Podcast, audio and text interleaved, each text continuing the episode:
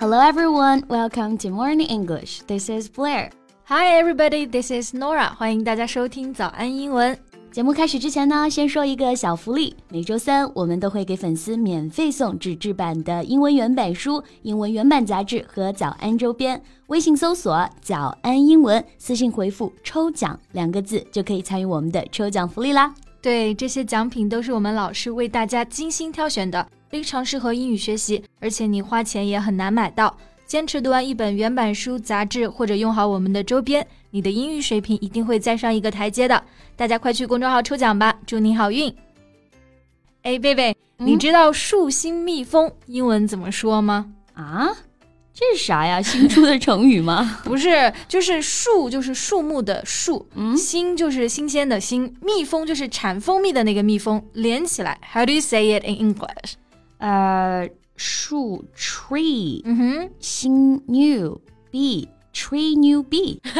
yeah, tree new bee. okay, such a corny joke, Nora. 这梗也太烂了吧！就和很久以前我们那个墙壁、眼睛、膝盖，英文就是 wall, eye, knee 一样的啊，听出来就跟中文的那个我爱你是一样的套路吧？Yeah. Well, I know it's outdated, but still many foreigners are using this way to learn Chinese. They use English words to help them remember certain phrases in Chinese。这跟我们当时一二年级的时候学英文一样的，对不对？嗯，在下面标注上中文，比如说 difficult 就标一个蒂福寇特。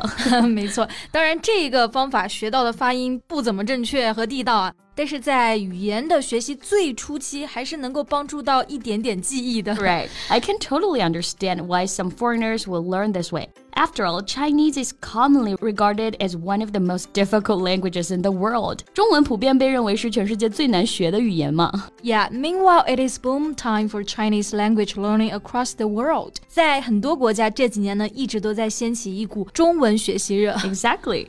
When we are grumbling about how difficult it is to learn English, we didn't even realize how foreigners struggle to learn Chinese. 是的，我有几次啊刷那个 TikTok 的时候呢，看到很多外国友人发自己学中文的视频，看到他们努力，然后又难到怀疑人生的样子，就觉得有点心疼又有点好笑。right. So, as Chinese, sometimes I couldn't help but wonder why our mother tongue is so challenging for foreigners to learn. 是的，我们可能自己都没有注意到 汉语难在哪里啊？但是细想，可能还是真的有很多原因的。Okay, so let's find out the answers in today's podcast. 嗯，那我们今天的所有内容呢，也都整理成了文字版的笔记，欢迎大家到微信搜索“早安英文”，私信回复“加油”两个字来领取我们的文字版笔记。So personally, I think reading and writing Chinese characters is perhaps the most difficult aspect of learning Chinese. Yeah, I agree. Chinese character 这个指的呢就是中国的汉字。character 这个单词啊有很多含义，常见的呢可以指一个人的性格、个性。比如说，hospitality is traditionally part of Chinese people's character。好客是中国人性格的一部分。没错，但是在我们刚刚的句子里面啊。Character，它指的就是字符。嗯，In Chinese, if you come across a word that you have never heard of or have never seen, it's very likely that you won't be able to guess exactly what it sounds like. 是的，在中文中，如果你遇到一个你完全不认识的词啊，你很可能猜不出来到底它该怎么读。嗯，It's different from languages like English or Spanish. You can guess the pronunciation from its spelling. 对，不过呢，还是有学习的方法的啊。嗯、Chinese characters with similar meanings often have similar patterns. 对，Those base components of each character are called radicals. 是的，是的，radical。做形容词呢，我们可以表示一个人非常的激进啊，但是做名词，Chinese radicals 代表就是中国汉字的偏旁部首。嗯，比如说很简单的一个木字旁啊，可以构成林和森。那通过这个偏旁的来记忆呢，写汉字和识汉字又会稍微简单一点。 Right. Then another major difficulty for foreigners in learning the language is the tones. The tones 意思就是声调， 中文呢就是有四个音调嘛。There are four tones in Chinese. Simply learning how to detect the difference between this pronunciation is the first challenge. Exactly. 像我们最开始学中文的时候，都要练习 啊啊啊啊四个音调，对不对？嗯你和外国人说一遍，他们基本听不出来区别的，觉得好像都是一样的啊。是的这也就是为什么你会听到外国人说你好的时候就有各种奇怪的腔调了。你好 Yeah. And that's because English is a non-tonal language. Right, which means that trying to master adding tones to the Chinese words, you're trying to develop a completely new skill. 没错，英文它是没有这种声调的，所以就学中文好像是学习了一个新技能。除了上面两个原因之外呢，我觉得还有一个很重要的就是 China is in fact an astonishing diverse country when it comes to accents and dialects. Though being widely portrayed as having a single language，是的，我们大家上学的时候都要学习普通话 Mandarin，对不对？所以我们似乎只有一种语言啊。但实际上呢，中国这么多个地方说普通话的时候，也有可能有口音，或者是完全就不会说 Mandarin，只会说方言。是的，那首先说一个人说话有口音啊，英文中这个叫 accent。嗯，比如说英语也是有口音的。British accent, American accent, Australia accent，、 Yeah. 还有非常难懂的 Scot accent，苏格兰的口音。 Yeah. So from their accents, you can tell where they come from. 对那和口音不太一样的呢，就是方言 dialects. Almost all regions of China have a unique dialect. Right.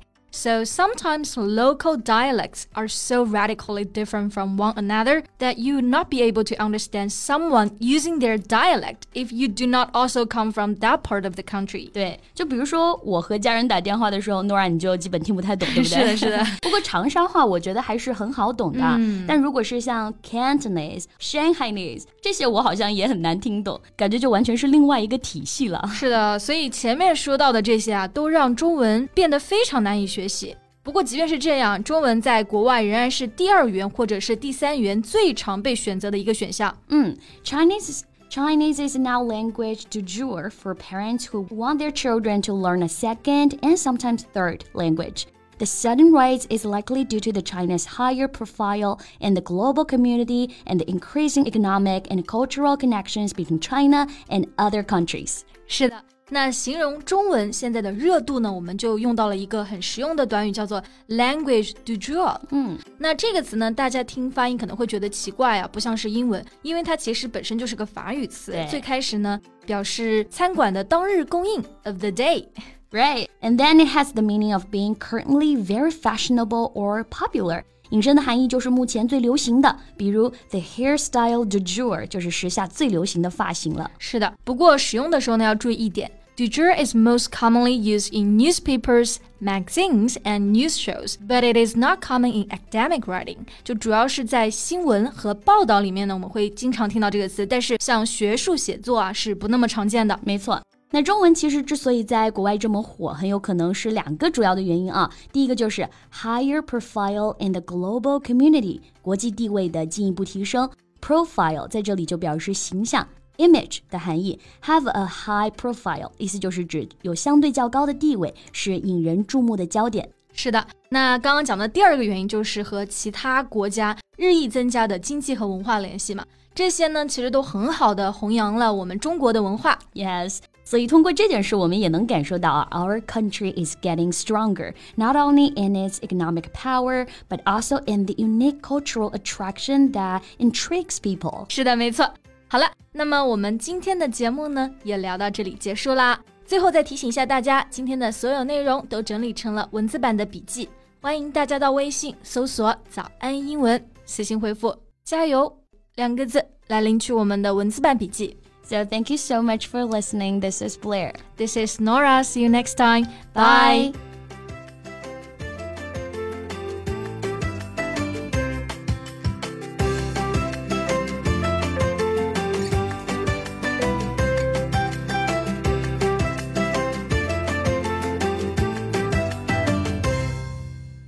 This podcast is from Morning English.